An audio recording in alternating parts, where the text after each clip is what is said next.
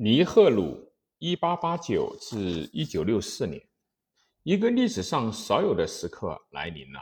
在我们越过旧时代，跨入新时代之时，在一个年代结束之时，在一个心灵被长久压迫的民族发出自己的声音之时，加瓦哈拉尔·尼赫鲁常被尊称为“博学的尼赫鲁”。是印度的首任总理，治理印度将近二十年，是印度民主的创立者。但他也曾犯下一些错误。他建设社会主义类型社会的政策阻碍了印度经济的发展。他的集权倾向加剧了印巴分治的悲剧。他的外交政策给了苏联争取印度的机会。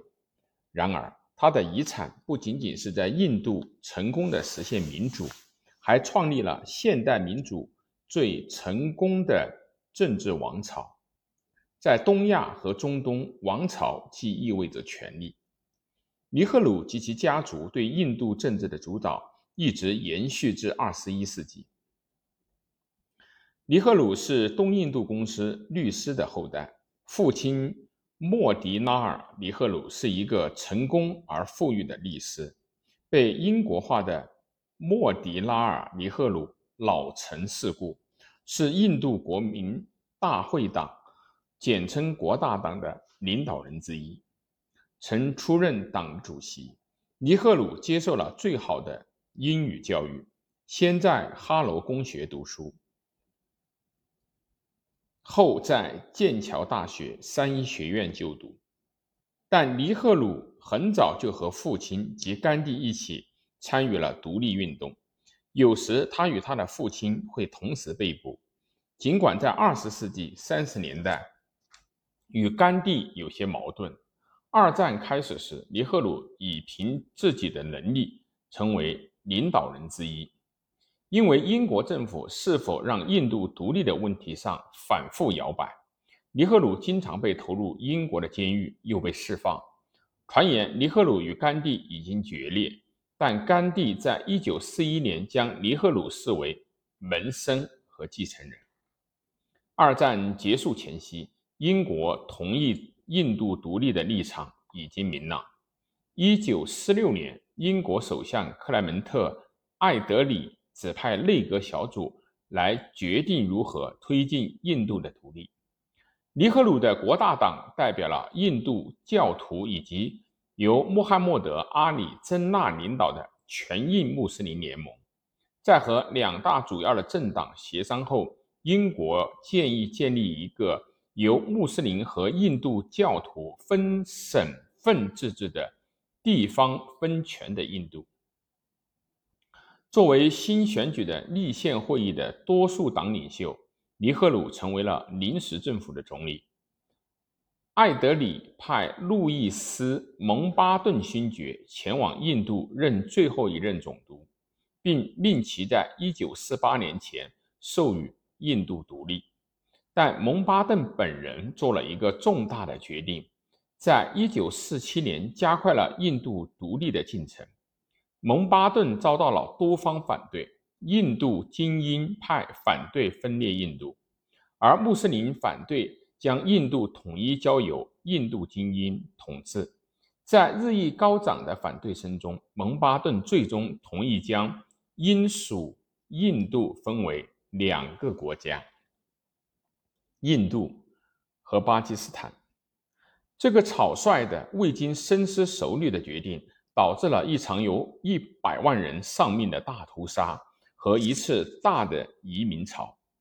蒙巴顿在真纳和穆斯林那里遭遇了挫败，但跟尼赫鲁变得亲近起来。而尼赫鲁很可能与令人生畏的总督夫人艾德温娜·蒙巴顿有段风流韵事，至少关系有些暧昧。一九四七年的八月十五日。尼赫鲁用一篇著名的讲话宣布了印度的独立。很久以前，我们和命运有个约定，现在兑现我们承诺的时刻到来了。没有全部兑现，但却是实实在在的兑现了。在午夜的钟声敲响之时，当全世界都在睡梦中时，印度将为获得生命和自由彻夜不眠。一个历史上少有的时刻来临了。在我们越过旧时代，跨入新时代之时，在一个年代结束之时，在一个心灵被长久的压迫的民族发出自己的声音之时。在这个庄严的时刻，我们立誓为印度和印度人民无私奉献，为广阔的人类事业做出贡献。尼赫鲁赢得了首次全民选举和随后的民意调查，成为独立后的印度首位总理。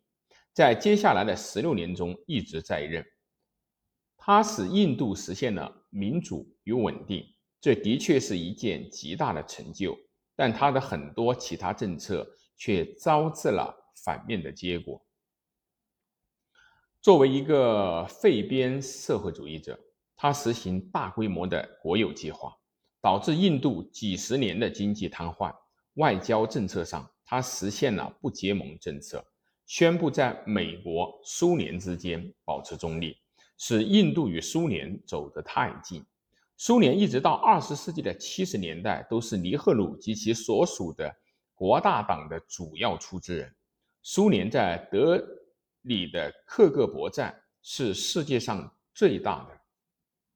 一九六二年，尼赫鲁在中国边界的前进政策，导致了一场短暂但危险的战争——中印战争。他在任内去世，但除了民主，他的主要政治遗产。是他的家族和政治机器国大党。从印度独立的早期以来，他的幕僚长就由他那野心勃勃且作风硬朗的独女英迪拉担任。英迪拉一九四一年嫁给了费罗兹·甘地，跟圣雄甘地毫无关系。到二十世纪的六十年代，因怀疑英迪拉野心过大。老总理尼赫鲁和他那性情火爆的女儿之间关系变得紧张。在纳尔巴哈杜尔夏斯特里短暂担任总理以后，被对手嘲笑为愚蠢的玩偶的英迪拉·甘地赢得了1966年的选举，出任总理。1971年，当东巴基斯坦试图脱离巴基斯坦时，英迪拉·甘地支持叛军，与巴基斯坦短暂交战，促成了孟加拉国的独立。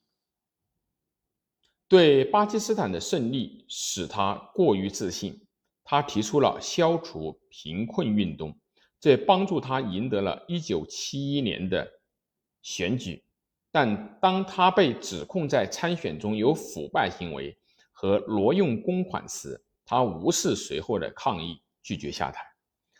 在他那野心勃勃的小儿子，即他选中的继承人桑贾伊的支持下，他要求总统宣布国家进入紧急状态。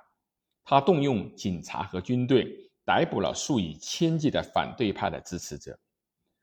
当他最终在1977年宣布举行选举时，他和他的儿子遭遇到了惨败，被新政府逮捕。并审判。然而，一九八零年，英迪拉在选举中大获全胜，再次掌权，直至一九八四年，他被自己的锡克教护卫刺杀身亡。他的另一个性情不同的儿子，温和的长子拉吉夫，一个飞行员，桑贾伊，一九八零年在一次飞行事故中丧生。而他的长子拉吉夫继任了总理一职。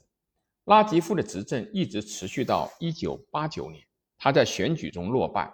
1991年，拉吉夫被帕米尔猛虎组织暗杀，他的意大利遗孀索尼娅成为国大党的领袖，并在2004年选举中获胜。索尼娅拒绝出任总理，而是委任。